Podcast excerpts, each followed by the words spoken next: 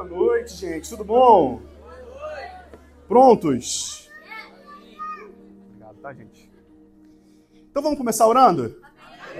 Pai de amor, muito obrigado, Senhor, por mais um dia. Mais um dia, Pai, que estamos na tua casa. Mais um dia, Senhor, que nós estamos aqui para te adorar, para louvar o teu santo nome, para te engrandecer, porque tu és digno de toda a honra, de toda a glória, de todo o poder. Pai, que o nosso louvor e a nossa adoração tenha chegado até o teu trono. Nossos corações, Senhor, estão abertos para te engrandecer e para aprender contigo, ó Pai, através do teu Espírito Santo sobre a tua palavra. Que em nome de Jesus, o teu espírito de sabedoria e revelação venha de encontro aos corações de cada um aqui nessa noite. E que eles, ó Pai, saiam daqui, Senhor Deus, cheios do teu espírito, cheios de revelação, ó Pai, e prontos, Senhor Deus, para cumprir o teu ídolo, o teu chamado e para viver a plenitude que o Senhor tem para cada um de nós através da tua palavra. Essa é a oração que eu te faço em nome de Jesus. Amém e amém. Gente, eu estou muito feliz. Estou muito feliz porque hoje é quinta-feira, hoje é dia de Midweek. Mas antes da gente começar, eu queria saber se tem alguém nos visitando pela primeira vez hoje. Tem? Olha ali, seja muito bem-vindo, seja bem-vinda também. Que Deus abençoe para cá. Tem? Seja bem-vindo, meu irmão. Sinta-se em casa. Amém? Mais alguém? Temos três visitantes que estão vindo pela primeira vez. Então tá. Perdão, então tá. Maravilha. Eu espero que vocês sejam tocados pelo Espírito Santo, assim como cada um de nós é tocado todos os midweeks, todos os domingos, até porque você está na casa do Senhor. A Igreja United pertence ao Senhor Jesus. Aqui a casa é dele e o Espírito Santo de Deus já se move nesse lugar. Ele já se manifesta através dos louvores, através dos dízimos e ofertas, através da palavra. E também ele quer se mover através da tua vida. Amém? Amém. Glória a Deus. Olha, palavra de dízimo e oferta abençoada. Deus é bom. Uma das coisas que eu acho lindo demais aqui na nossa igreja é o quanto nós prezamos por esse tipo de ensinamento. Sabe, é, falar de dinheiro é algo que ainda é um pouco de tabu, sabe? As pessoas têm um pouco de receio de tocar nessa palavra no microfone, no púlpito da igreja. Dinheiro, dinheiro, dinheiro, dinheiro, dinheiro. Algum problema, gente? Alguém tá com problema aí? Dinheiro, dinheiro, dinheiro, dinheiro, dinheiro. Problema? Não? De boa? Então tá, que vocês vão ouvir muito essa palavra hoje. Infelizmente, sabe o que tem acontecido hoje em dia? Hoje em dia, alguns assuntos são distorcidos pelo mundo, aquela galera lá de fora, aquela galera que não é cristã, que não está aqui dentro da igreja do Senhor, aprendendo a palavra de Deus então, muitas coisas hoje são distorcidas pelo mundo para tornar esses tipos de assunto coisas superficiais, coisas que não deveriam ser faladas. E às vezes se torna até algo constrangedor. Se você tem problema de falar em dinheiro na igreja, se você acha que isso é um constrangimento, essa série é para você. Mas se você não tem problema nenhum se você crê e sabe o que a palavra de Deus fala sobre isso, e está tudo bem para você, também é para você. Deus ele quer te ensinar mais ainda.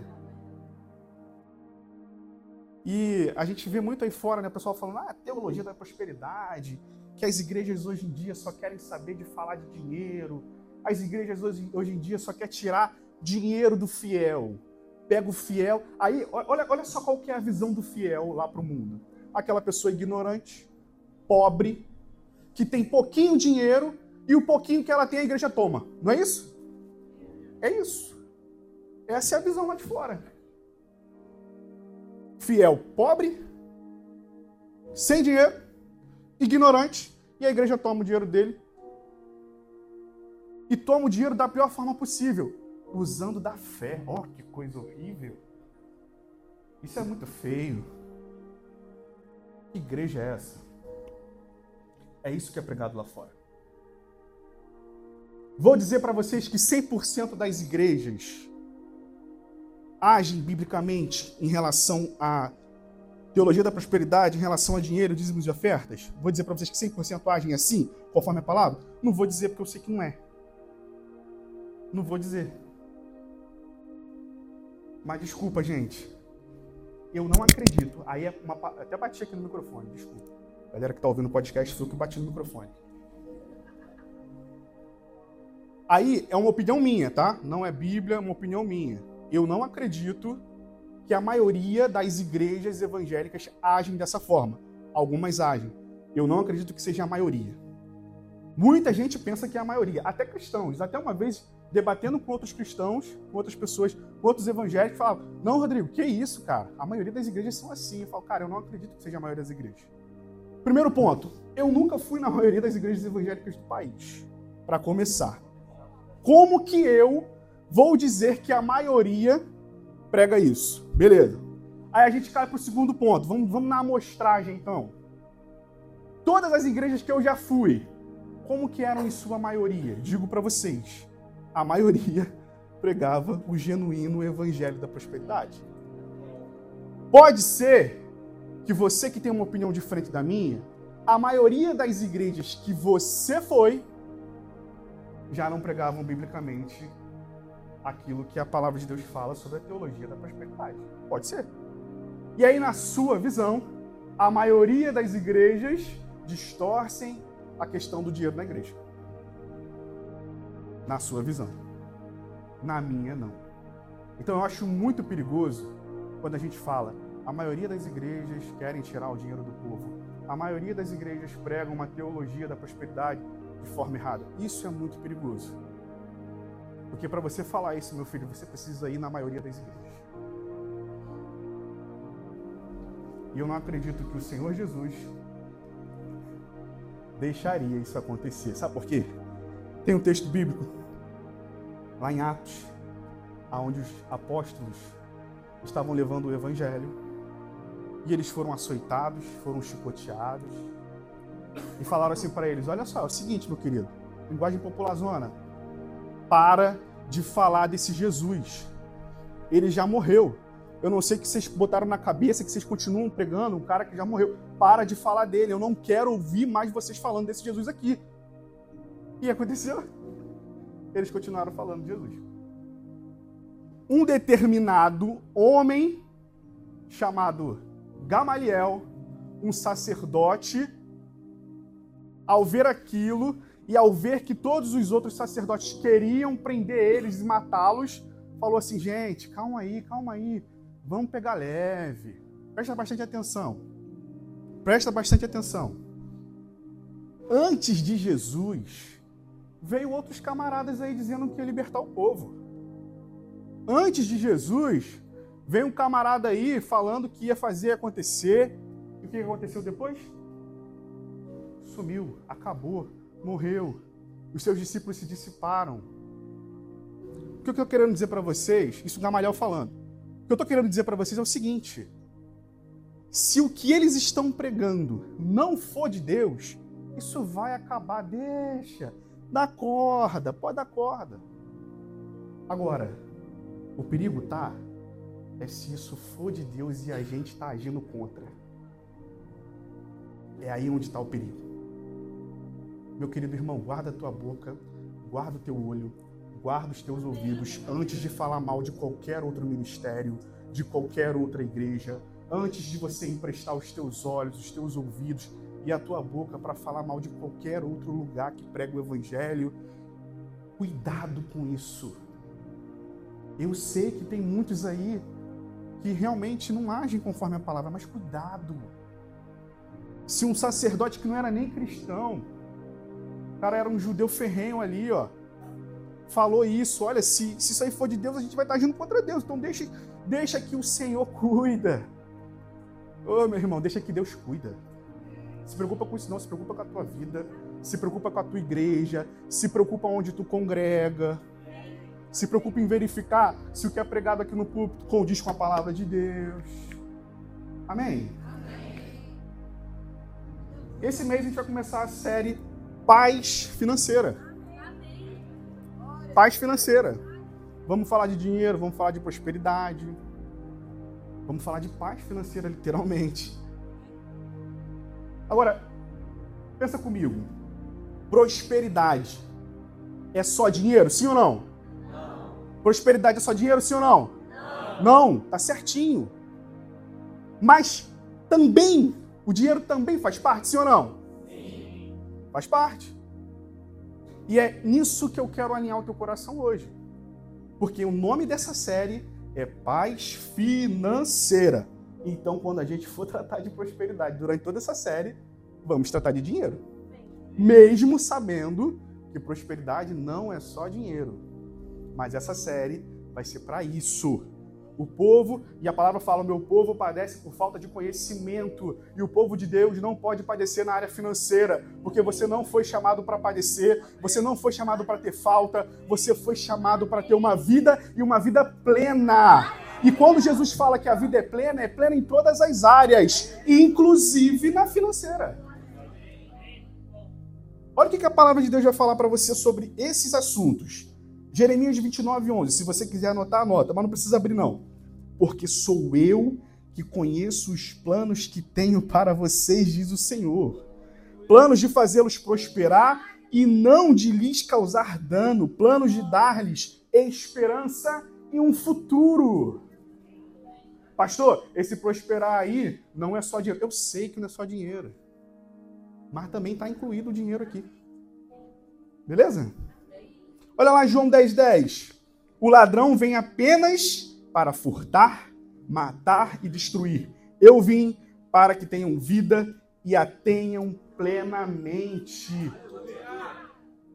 Diabo, ele veio para roubar, matar e destruir. Deus, ele veio para te dar e ele deu o que ele mais tinha de precioso, Jesus Cristo. Deus, ele veio para construir ao invés de destruir igual Satanás, ele veio construir o seu reino. E ele tem construído diariamente através da minha vida e da tua. E aqui também fala que Satanás veio para matar e Deus veio para dar vida e vida em abundância. Ah, para, fala sério. Que eu lá vou ficar com esse Satanás nada. Eu quero é Deus. Tá doido? Eu também, sem dúvida.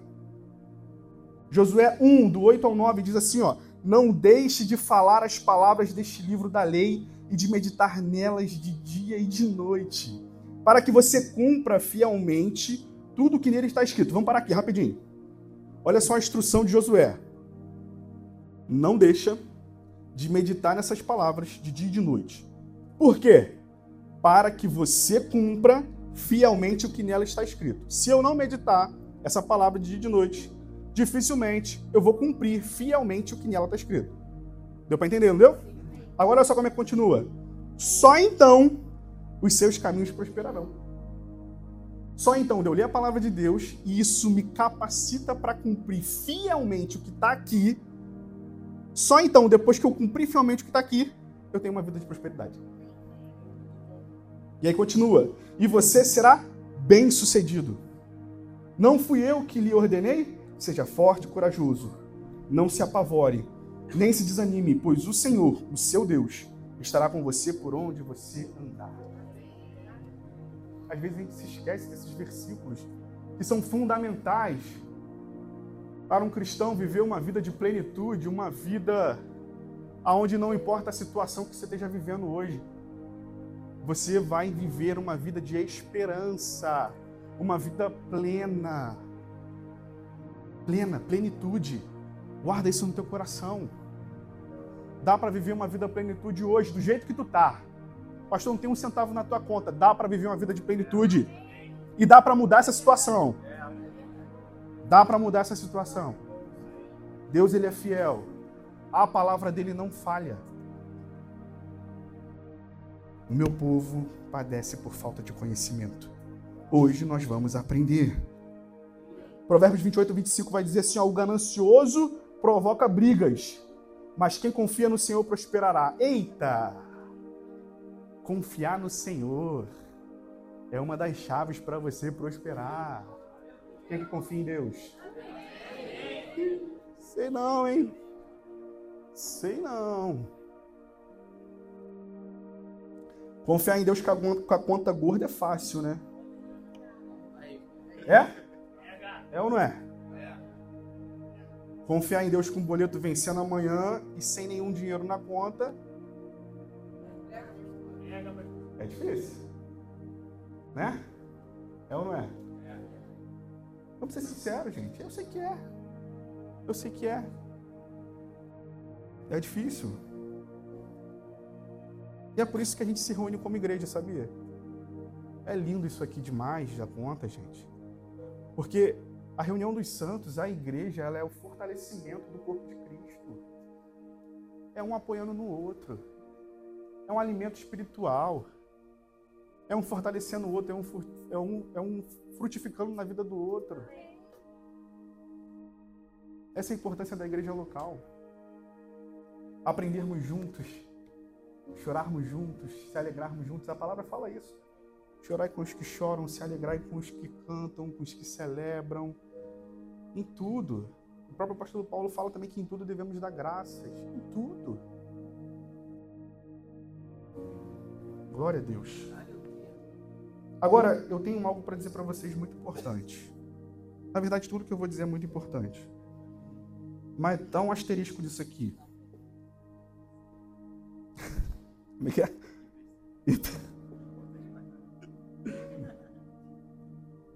Uma igreja que não prospera, certamente, não, ó gente, sério, não tô sendo exagerado e nem tô sendo também radical.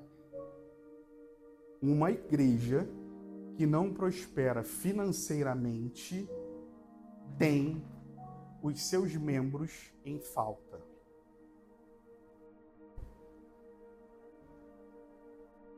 Glória a Deus, isso não é o caso da nossa igreja. E eu estou falando sério.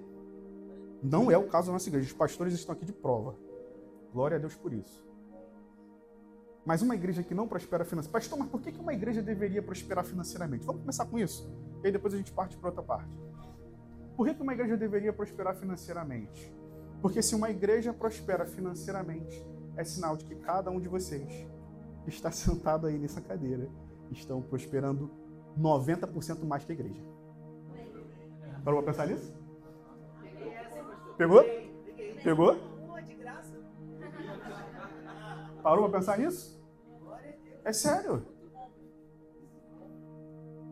Uma igreja que prospera financeiramente tem a sua membresia prosperando financeiramente o porquê disso e o porquê que isso é bom e o porquê que a gente tem que olhar para isso com carinho e ensinar sobre isso, porque uma igreja que prospera financeiramente, ela consegue expandir o reino de Deus de uma forma mais rápida, mais fácil.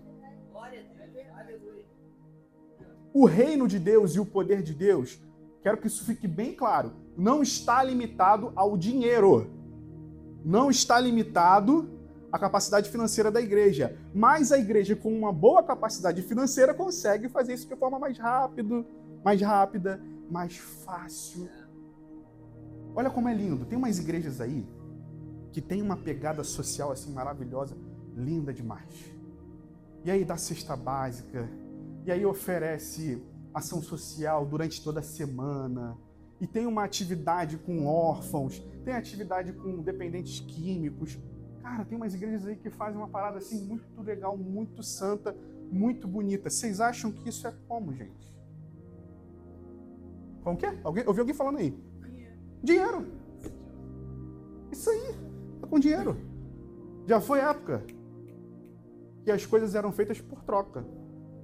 Lá no passado, há muito tempo atrás, trocavam um trabalho aqui, outro ali. Hoje não, hoje é dinheiro. Lá no passado, o dízimo era dado como? Era o melhor da sua colheita, era o melhor do seu rebanho. Você tem colheita hoje, meu querido, lá no teu apartamento? Tu cria um cabritinho lá, uma galinha?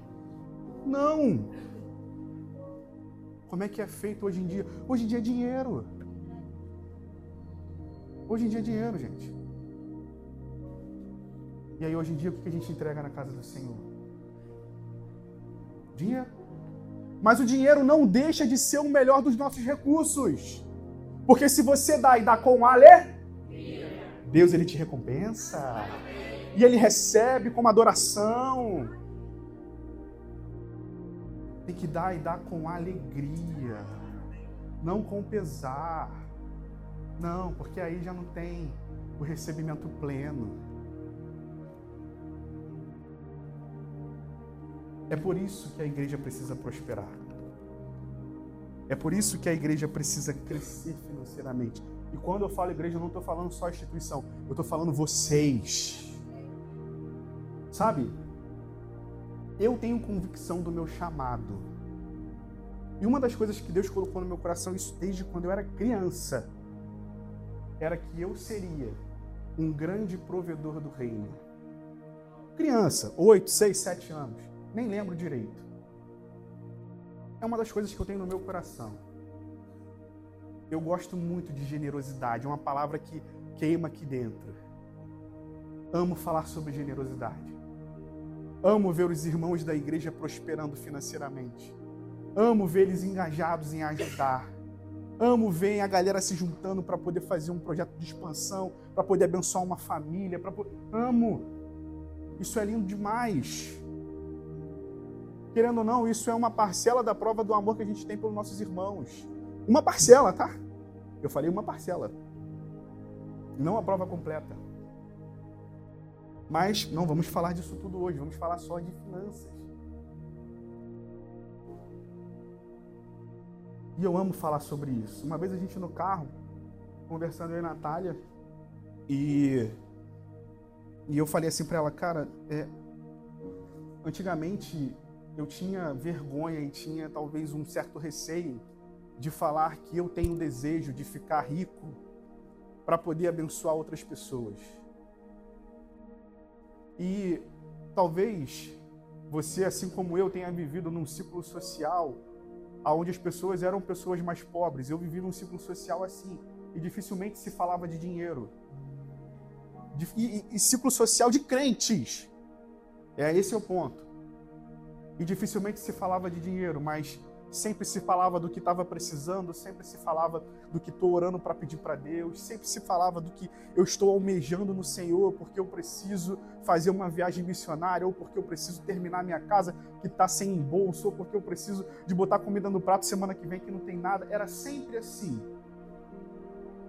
E eu sempre pensava, por que não orar pedindo para Deus, Deus, eu quero ser a pessoa que vai ser o canal para abençoar essas pessoas.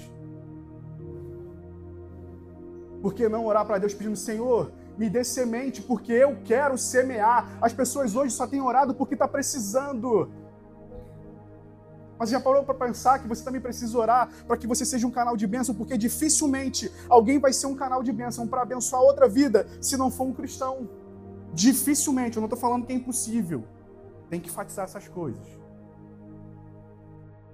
Um cristão que vive um amor e verdadeiro evangelho, ele vai sempre ter um coração, sempre não. Na maioria das vezes ele vai ter um coração voltado para a generosidade. Deveria ser sempre.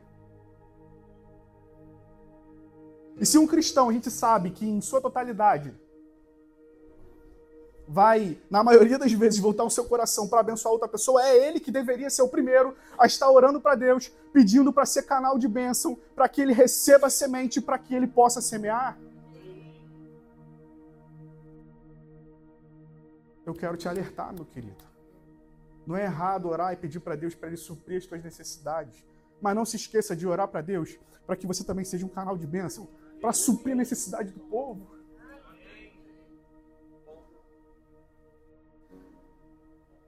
Nós não somos consumidores. Nós somos generosos. Esse é o nosso coração. É um coração movido por generosidade. É um coração que não é apegado ao dinheiro. Vocês viram o que eu falei? Eu oro para Deus e peço para que Ele me deixe rico. Mas isso não tem nada a ver com dinheiro. Não tem nada a ver com dinheiro para mim. Tem a ver com o que eu posso oferecer para o povo. Tem a ver porque eu sei que muita gente hoje em dia tem medo de orar dessa forma. Então eu preciso me posicionar para eu fazer aquilo que a galera não está fazendo. Porque alguém precisa se levantar para ser canal de bênção. Alguém precisa se levantar. E tudo bem se talvez esse não é o teu chamado.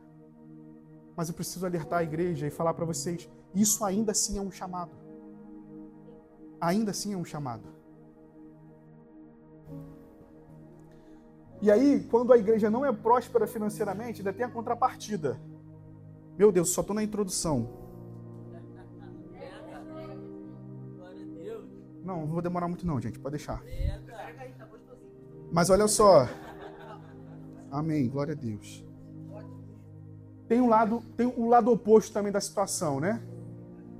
Porque a igreja, quando ela é próspera financeiramente, tem um lado positivo que eu falei para vocês, da generosidade, mas também tem um lado negativo quando ela não é próspera financeiramente falando.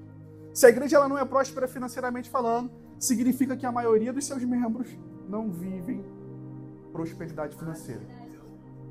Ou ou Eita, pastor. Fala mesmo? Pode falar? Ou não vive em obediência. Falei rápido, mas ou não vive em obediência. Esses que não vivem em obediência, perdão, esses que não vivem em obediência, cuidado, varão. Cuidado. Porque a palavra ela é muito clara e ela fala assim, ó, a gente colhe o que a gente Exatamente. Planta desobediência para tu ver. Planta. Não, planta não, faz esse teste não. Faz isso não. E isso daí vai acarretar a igreja, uma igreja com membros que passam por tribulações financeiras ao invés de passar paz financeira. E olha só que legal. Que legal não, chato, né? Mas a igreja, infelizmente, está caindo nisso. Aí lembra que eu falei para vocês no início? Que Satanás ele tem colocado esse tipo de falácia lá fora para a galera entender que a igreja só quer saber de dinheiro do, do, do fiel e fica tomando. Lá, lá, lá, e aí o fiel, quando chega na igreja, chega já meio assim, né? Quando vai falar dízimo e oferta, já torce o nariz e acaba perdendo a benção. Sabe por quê? Porque se o teu coração for um coração fiel um, e, e desejoso de honrar e agradar ao Senhor Jesus, você vai cumprir a palavra dele fielmente, como a gente leu, e você vai prosperar. Mas do contrário, isso não vai acontecer.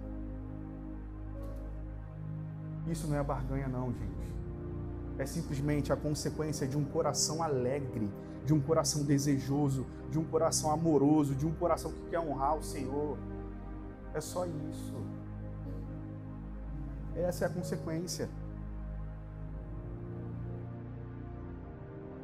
Aí o crente, come... o, o, o crente começa a ter uma vida de turbulência financeira.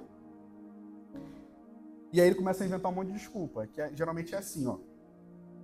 Então, eu preciso fechar a conta do final do mês, hoje eu não vou poder ir para a igreja, porque eu trabalho por conta própria, sabe como é que é, né, pastor? Vou ter que fazer um dinheiro extra. Não vem para a igreja. Ou então acontece o seguinte, olha, eu não vou dizimar e ofertar esse mês, porque eu já sei que a conta não vai fechar. Lá fora, o que é pregado lá fora é o seguinte, é isso aí mesmo. Meu irmão, você tem que sustentar a tua família. Cadê o pão de cada dia? É isso aí. Calma, se você não tem para dar hoje, não dê. Tá tudo certo. Aí eu te pergunto, você não tem para dar ou você é um mau administrador dos recursos que Deus está te dando? Existe uma grande diferença. Eu já passei por necessidade financeira, mas não foi porque Deus faltou não comigo não, foi porque eu não sabia administrar meu dinheiro. Demorei a entender isso, tomei muita cajadada sem necessidade. Por isso que precisamos falar de dinheiro. Tem muita gente ganhando um bom salário. E no quinto dia útil já não tem mais nada. Isso é grande realidade, gente. Vocês estão pensando o quê? Isso é grande realidade. Por isso que prosperidade tem nada a ver com dinheiro. Ou melhor, Prosper... Corrigindo. Prosperidade não, tem, não é só sobre dinheiro. Por isso. É por isso. Prosperidade também tem a ver com o que está no teu coração. Prosperidade tem a ver com o teu espiritual. Prosperidade tem a ver com a tua honra, com a tua obediência. Prosperidade tem a ver com o teu amor à palavra. Prosperidade tem a ver com a tua vida de integridade e retidão diante do Senhor. Tem a ver com tudo isso.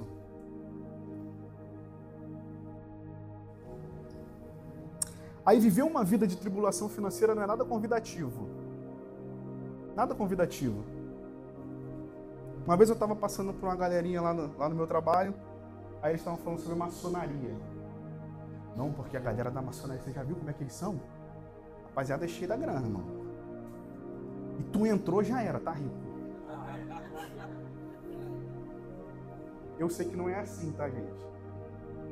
não sou maçom, não, pelo amor de Deus. A gente tem que pegar as paradas no ar.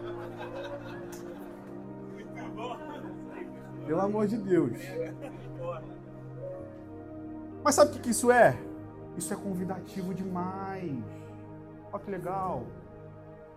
Maçonaria não é religião, é um estilo de vida. Entra para o meu estilo de vida e você vai melhorar a sua vida. Tem até uma série na Netflix, eu não sei nem se mais se tem ainda, mas tinha uma série na Netflix que eu assisti tudo, perdi meu tempo. Mas foi bom porque eu aprendi muita coisa. Não, muita coisa não, aprendi alguma coisinha. Aprendi alguma coisinha. Mas está servindo de exemplo hoje na pregação.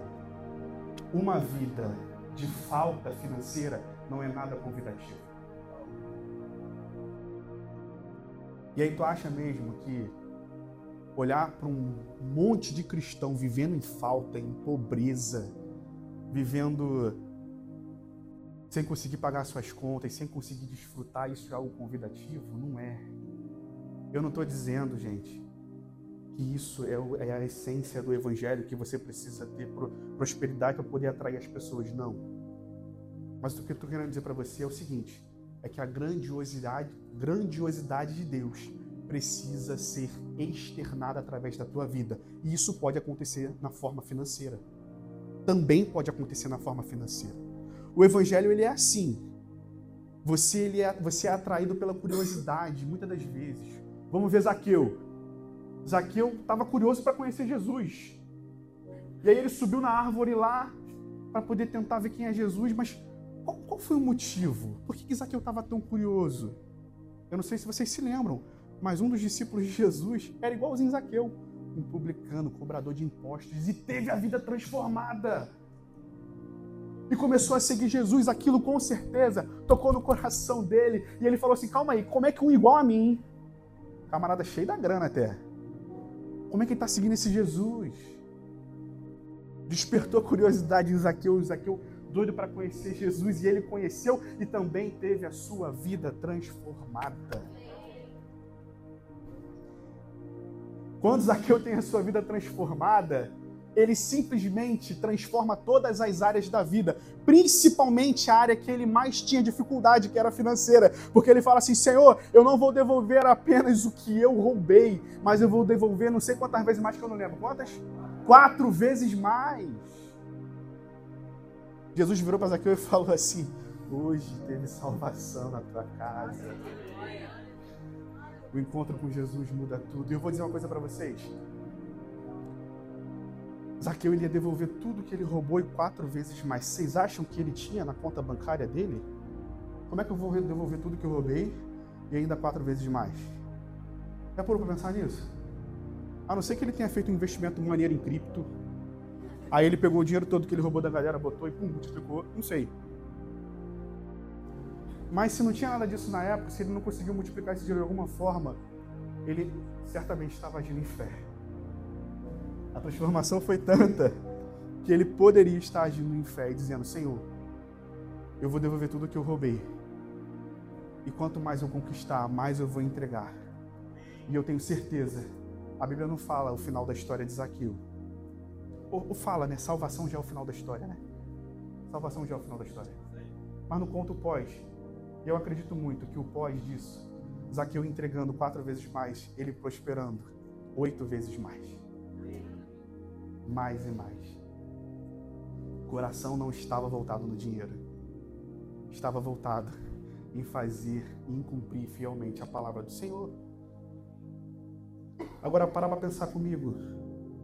Quem cumpre fielmente a palavra do Senhor tem prosperidade.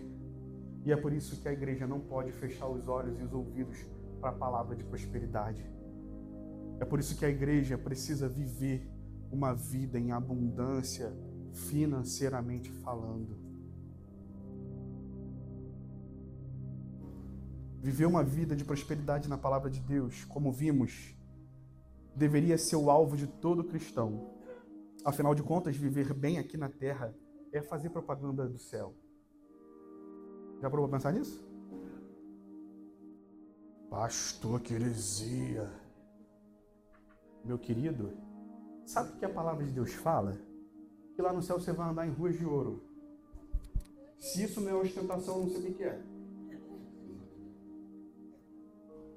Se isso não é vida de prosperidade no céu, não sei o que é. A palavra de Deus ela vai tratar de dois tipos de vida: da tua vida na terra e da tua vida no céu. É isso que a palavra fala. Não tem outra vida, não, meu irmão. É a vida que você vive aqui e depois a vida eterna, que pode ser no céu ou pode ser no inferno. Aí depende de você. E eu digo para você que a vida mais próspera, com maior número de riquezas, vai ser no céu. E a implantação do reino de Deus com a vida de Jesus é que você experimente já aqui na terra um pouquinho do que você vai viver no céu. Experimenta aqui um pouquinho que você vai viver no céu. Te garanto que a rua não vai ser de barro, não vai ser lameada. Tua casa, tua morada que Jesus foi construir não é de papelão. Não é. Ele é o dono do ouro e da. Ele criou tudo. Ele fez tudo. E ele quer dar o melhor para os seus filhos. A paz financeira não tem nada a ver com a quantidade de dinheiro que tem na sua conta bancária. A paz financeira tem a ver com a sua fé e dependência em Deus. Uma igreja próspera financeiramente falando também precisa ter paz financeira. Amém? E vamos começar a mensagem de hoje falando, tô brincando.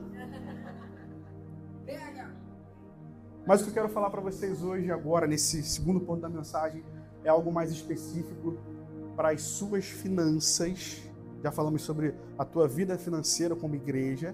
Agora eu quero falar um pouquinho sobre as tuas finanças em relação aos teus negócios. Afinal de contas, são os seus negócios que é o carro-chefe da tua provisão natural, não é verdade? Talvez o teu trabalho, talvez o teu tua empresa, teu negócio próprio, talvez você está no corre aí da rua, não sei. Mas isso tem sido hoje carro-chefe da tua provisão diária, para tua casa, para tua família. E é sobre isso que eu quero falar com vocês agora, nessa segunda parte. Porque agora eu posso falar, porque agora você já entendeu que se você, como crente, como igreja, precisa prosperar, quem dirá prosperar em prol da sua casa, da sua família, da sua vida, de você mesmo? Agora, lá em Gênesis capítulo 1, no versículo 27 e 30, vai falar que Deus, ele criou o homem e ele deu ao homem autoridade para governar sobre toda a criação. E aí o Senhor vai dizer exatamente aqui que o homem domine sobre os peixes do mar, sobre as aves do céu, sobre todos os animais, enfim. E ele falou também: Eis que lhes dou todas as plantas que nascem. E lá no versículo 30 diz: E dou todos os vegetais como alimento a tudo que tem em si a tudo que tem em si fôlego, a todos os grandes animais da terra e todas as aves do céu, e todas as criaturas que se movem rente ao chão. E assim foi. Ao criar o homem, Deus ele deu o domínio de todas essas coisas para o homem. Mas atente para um detalhe. Em nenhum momento Deus deu o domínio da própria vida do homem ao homem. Se você entender que a tua vida deveria estar nas mãos do Senhor e não nas suas próprias mãos, eu te garanto que em relação à palavra, ao que ela diz, você vai viver uma vida de prosperidade. Inclusive prosperidade financeira. O problema é que a primeira primícia da prosperidade financeira, o homem tem deixado de cumprir, que é a dependência completa no Senhor. Esse é o grande problema. E principalmente para você que tem o seu próprio negócio e faz o teu corre diário lá, você precisa entregar tudo que você possui a Deus. Quem aqui já convidou o Senhor para fazer parte do centro dos seus negócios? Senhor, faça parte dos meus negócios.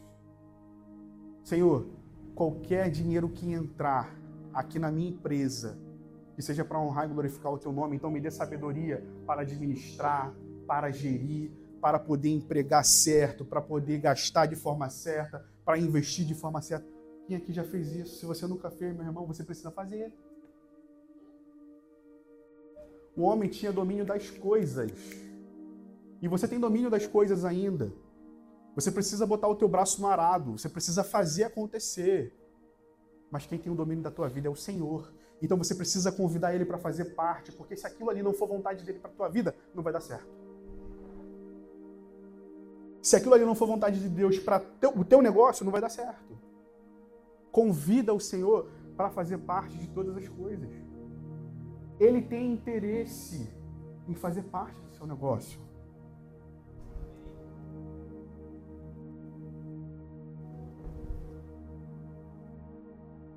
A partir desse princípio, que a nossa dependência está somente em Deus, é que devemos seguir em todas as áreas da nossa vida. Todas, todas, todas, todas.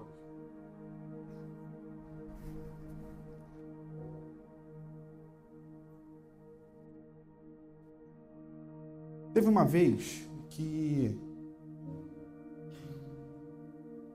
eu estava precisando fazer uma coisa em relação ao meu negócio. Eu estava precisando muito de dinheiro e aí eu pensei assim, vou vender meu apartamento. Top. Aí pergunta, tu orou, Rodrigo? Perguntei. Não. Tem um tempo já isso, tá, gente? Graças a Deus eu aprendi, fui renovado pelo sangue do Cordeiro. Tem tempo, mas já era crente já. Pastor, ih, tá doido? A gente erra também. E aí apareceu um camarada me ligando. Rodrigo, olha só. Cara, eu tenho uma cliente top para você. Posso levar ela aí? Eu, claro. Só que é o seguinte, o meu valor do meu apartamento eu não desço. É esse aí. Aí ele, não, tá tranquilo, eu vou, eu vou ver com ela aqui, então, como é que ela, como é que a gente pode fazer e tal. Beleza, até aí tudo certo, tudo bem. E aí ele ofereceu um valor X para ela, ela aceitou, gente. Foi lá na minha casa, sentou no meu sofá, pá, conversamos tudo, ela aceitou. Aceitou assim, gostei muito, mas vou, vou pensar e daqui a pouco eu volto. Foi assim, tá, aconteceu, passou talvez aí um mês mais ou menos, foi um mês. Aí, né, passou um tempinho bom. Do nada o interfone lá do meu apartamento toca. Ô Rodrigo, tem uma senhora aqui e ela tá falando que já veio aqui no teu apartamento, que o apartamento tá à venda, que ela tava querendo falar contigo. Oh, maravilha! A senhora tava sumida, né? Então vamos embora. Pode mandar ela subir. Ela subiu, aí ela viu o apartamento de novo. Só que ela foi sozinha, ela foi sem o corretor. Ela virou para mim e falou assim: Poxa, eu tentei tanto entrar em contato com o corretor e não consegui. Não consegui entrar em contato com ele. Mas eu lembrava do endereço, então eu vim aqui no teu apartamento para conversar com você. Falei, tá bom. Ela, como é que a gente pode fazer? Eu estou muito interessado em comprar. Aí essa cara que eu fiz que eu estou fazendo para vocês. Eu virei para ela e falei assim, olha, quanto é que ele tinha te oferecido? Ah, tanto. Então tá, então dá para fazer para você por menos. Eu nem fui olho grande de pegar o dinheiro que ele queria mas eu passei a perna no corretor. Tirei ele da jogada. Eu não agi com honestidade. Estou sendo sincero aqui para vocês. Não agi com honestidade. Ela ficou super feliz. Ela falou assim para mim: tá bom, só que é o seguinte, eu vou chamar um amigo do meu filho, que é corretor também, e aí só para ele poder ver a situação toda e tal. Eu, claro, pode vir, tava tudo certo, documentação tudo ok, belezinha. No outro dia, ou na outra semana, veio. Gente, o cara entrou na minha casa. O cara sentou na minha cadeira. e me esculachou do início ao fim.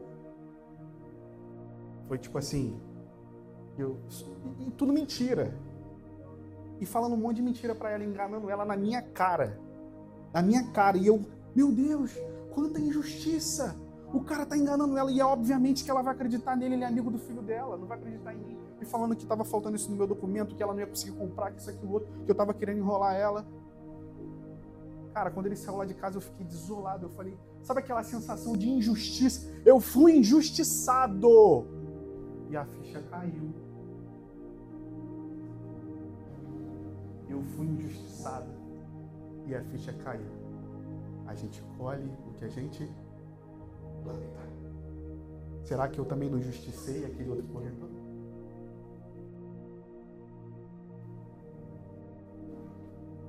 Será que eu também não justicei?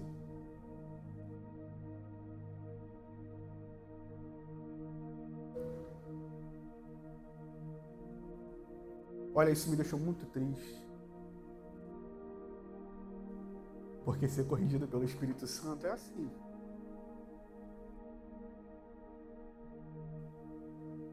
E às vezes nem demora, é assim, ó.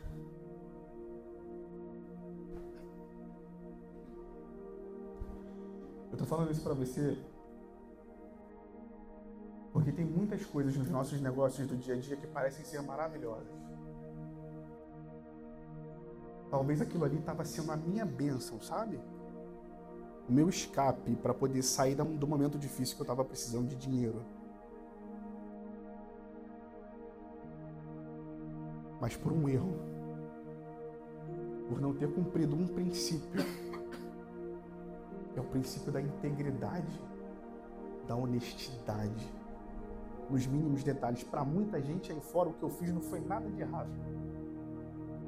Para muita gente aí fora, isso é normalzíssimo. Mas para o crente, o que o mundo faz não pode ser normal. A gente precisa fazer a diferença. Precisa.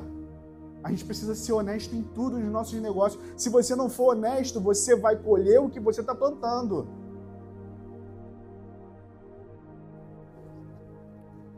Obrigado, pastor. Sempre cuidando da gente. Obrigado. Gente, isso é muito sério. Muito sério. Estou falando isso para vocês porque eu já experimentei essa lei da semeadura dos dois lados. Experimentei o que é plantar errado e colher errado. E foi muito duro para mim, muito. Mas eu também já experimentei plantar certo e colher certo. Depois que a gente aprende, eu posso dizer para vocês, eu nunca mais quero fazer isso na minha vida, eu nunca mais quero viver uma correção dessa na minha vida. Isso dói muito. Eu tinha aqui várias coisas para falar para você sobre o seu negócio e sobre aquilo que você precisa fazer em relação à palavra de Deus para que você tenha um negócio com paz financeira. Mas o Espírito Santo está me impelindo a apenas falar isso para vocês sobre honestidade e integridade. Eu não sei se alguém aqui hoje precisa corrigir a forma como você está gerindo os seus negócios. E quando eu falo de negócio, não é só para você que é empresário, não. É para você que trabalha também de carteira assinada, para você que trabalha em alguma empresa, é para todos vocês que de alguma forma trabalham e ganham recursos e fazem recursos. Existem vários pontos, mas o Senhor quer colocar e fixar no teu coração a integridade e a honestidade. Mesmo que não seja, mesmo que não seja é, ilegal, mesmo que seja algo legal, mas existe algo chamado Bíblia, Espírito Santo. E é isso aqui que deve nortear o nosso coração nos nossos negócios. Você anota aí Provérbios, capítulo 4, do versículo ao 13 ao 27, para você depois ler em casa com calma. Provérbios, capítulo 4, do 13 ao 27. Na verdade, todo o capítulo 4 de Provérbios é Salomão somente o homem mais próspero e rico que já teve no mundo e que a Bíblia relata, ele dando várias instruções maravilhosas sobre como você deve agir. para você ter paz financeira, para você ter uma vida próspera, para você ser bem-sucedido. E eu vou ler aqui, ler aqui para vocês alguns ensinamentos rápidos, se você quiser anotar. E ele vai falar aqui alguns ensinamentos para administrar os seus negócios com fé e sabedoria. E dentro desses versículos você vai achar um dos ensinamentos que é guarde as instruções. Esse é um dos ensinamentos que inclusive está no versículo versículo 13. Guarde as instruções. Nos seus negócios você precisa guardar as instruções. E quais são as instruções que eu estou falando? Tem duas. As instruções de forma natural e as instruções de forma espiritual. A instrução de forma natural é tudo aquilo que você pode aprender, é tudo aquilo que você tem capacidade de você mesmo fazer. A instrução espiritual é você se dedicar a se aplicar, a crescer o seu negócio, ou a crescer você mesmo na sua capacidade intelectual, no seu trabalho. Se você é especialista em algo, não procrastine. Eleve o padrão. Mas também guarde as instruções da palavra de Deus e não faça assim como eu fiz lá atrás. Deixei a integridade de lado. Porque não adianta nada você ter um grau de especialidade, você ser muito bom naquilo que você faz, se você não segue um princípio espiritual. E esse princípio espiritual é o mais importante. É ele que vai nortear e vai guiar a tua paz financeira e a tua prosperidade nos teus negócios. Guarde as instruções. O segundo ponto é afaste-se do caminho mal. É a segunda instrução que Salomão dá. Está lá no versículo 14 de Provérbios 4. Afaste-se do mal. Eu acredito que toda vez que eu estou falando aqui um negócio, vocês estão lembrando do, do, do, da minha história, né? Minha... Não, mas pode lembrar, é para fixar mesmo. Afasta-se do caminho mal, não dê brecha. E falar sobre afastado do caminho mal, isso aqui eu não preciso nem dividir entre natural e entre espiritual, porque tudo tem a ver com espiritual. Caminho mal, caminho bem, eu vou dividir para quê? Tudo que parecer ser bom, mas não tem integridade, mas não está correto com a palavra de Deus, fuja, suma. Uma vez eu sentado numa rodinha lá, almoçando com a galera, uma rapaziada de investimento. Aí um falou assim pro outro: caramba, sabe o que eu fiz para poder aumentar ali o meu. O meu. Como é que fala? Hã? Não, o meu crédito. Aumentar o meu crédito com o banco, eu consegui mais. Pô, tem um camarada que faz o esquema aí no imposto de renda. Eu olhei e fiz essa cara aqui. Hã? Vocês são crentes? Aí um outro amigo meu que estava assim, o Rodrigo, olha só. Eles estão falando isso aí, mas eu não, não faço essas paradas com eles não, hein? Já vai tirando dele da reta. Eu falei, vigia, varão, que isso. Afasta do caminho mal. Não fica dando um jeitinho, não, meu irmão. Deus não tem parte nisso, não. Você vai botar em risco todo o teu negócio, o teu trabalho por conta de bobeira. Deus não tem parte com essas coisas. Ponto 3, guarda teu coração. Guarda teu coração porque você pode se frustrar, você sabia disso? Sabia que você pode planejar, traçar um caminho e no final das contas não dá certo? Pode ser. Mas não é hora de desistir, porque o crente não desiste, ele persiste e ele dobra o joelho, ele ora para Deus e fala: Senhor, por que, que eu errei? Aonde que eu errei? Me ajuda, me ensina, porque eu sei que isso é de Deus, porque eu já coloquei isso nos planos do Senhor, eu já inseri o Senhor, na verdade, nos meus planos. E se eu tiver confirmação no meu coração, eu não vou desistir, eu vou permanecer. Não é a primeira dificuldade que vai fazer você parar. Então guarda teu coração, meu irmão. Guarda teu coração. O outro, o outro ensinamento que a gente vê de Salomão aí, que é o quarto: tire dos seus lábios a maldade. Versículo 24. Tire dos seus lábios a maldade. Você não pode estar no meio dos seus negócios e dos seus lábios sair ou professar coisas que a palavra condena. Você não pode amaldiçoar, amaldiçoar o seu negócio. Você não pode amaldiçoar o teu fornecedor. Ele te estressou, mas não é tratando ele mal e com palavra de maldição, não. Pelo contrário. É fazendo a diferença para ele criar aquela curiosidade e falar: o que, que esse cara tem?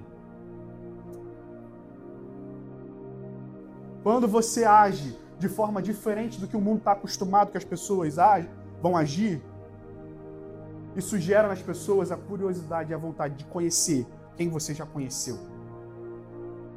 Talvez você não esteja com oportunidade de falar do Evangelho de Jesus para as pessoas do seu trabalho, porque você não está agindo como deveria agir. Porque se tivesse, certamente alguém estaria perguntando: cara, o que está acontecendo contigo? Por que, que você é assim? Olha a grande oportunidade de você falar, porque Deus foi assim comigo primeiro. Quinto ensinamento, olhe sempre para frente. Você tem foco? Tem foco? Quem tem foco aqui? Primeiro foco é Jesus, só para te lembrar.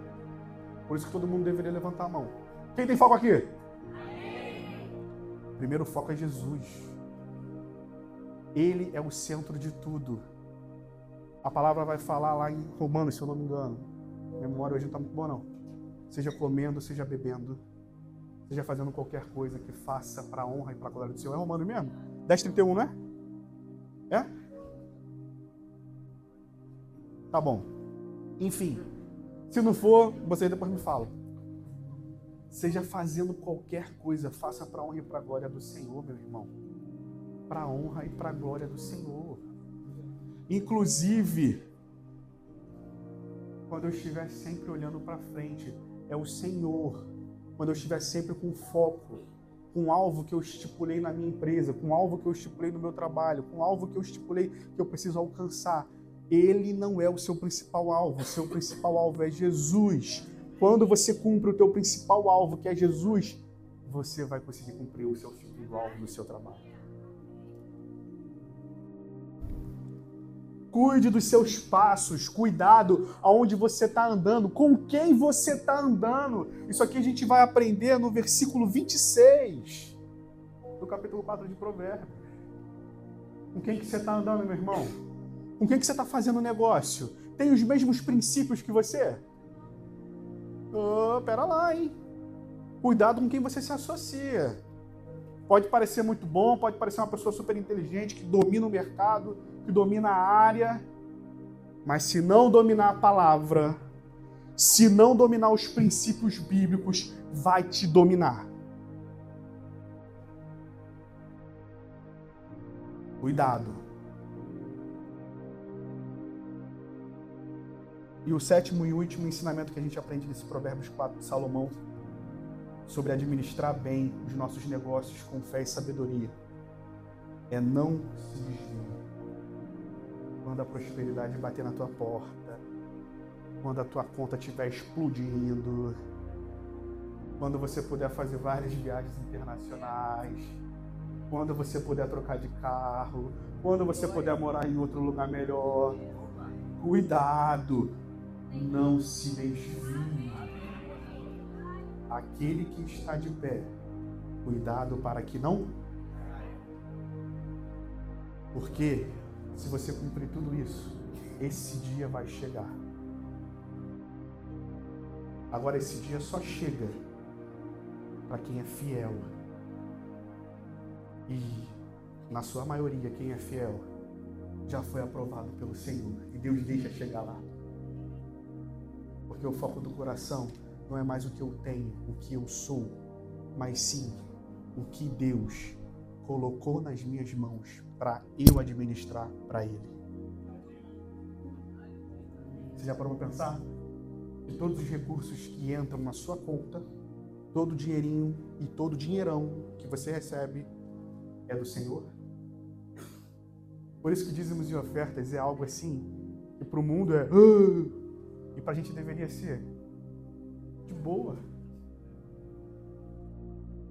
Porque o nosso entendimento é que tudo que nós temos é de Deus, é do Senhor.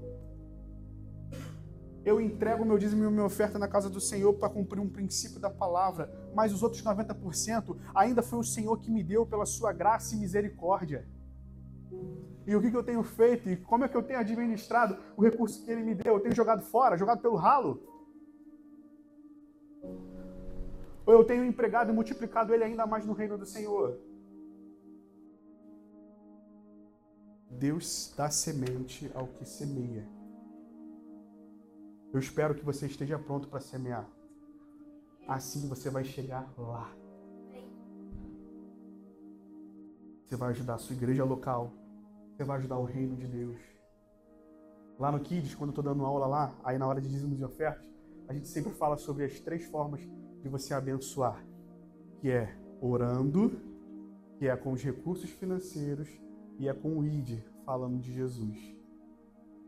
E nós incentivamos eles a fazer os três: a oração, incentivamos a fazer a entrega da oferta e incentivamos também a fazer o ID, a como eles vão falar de Jesus para os seus amigos, como eles vão falar das boas novas do céu.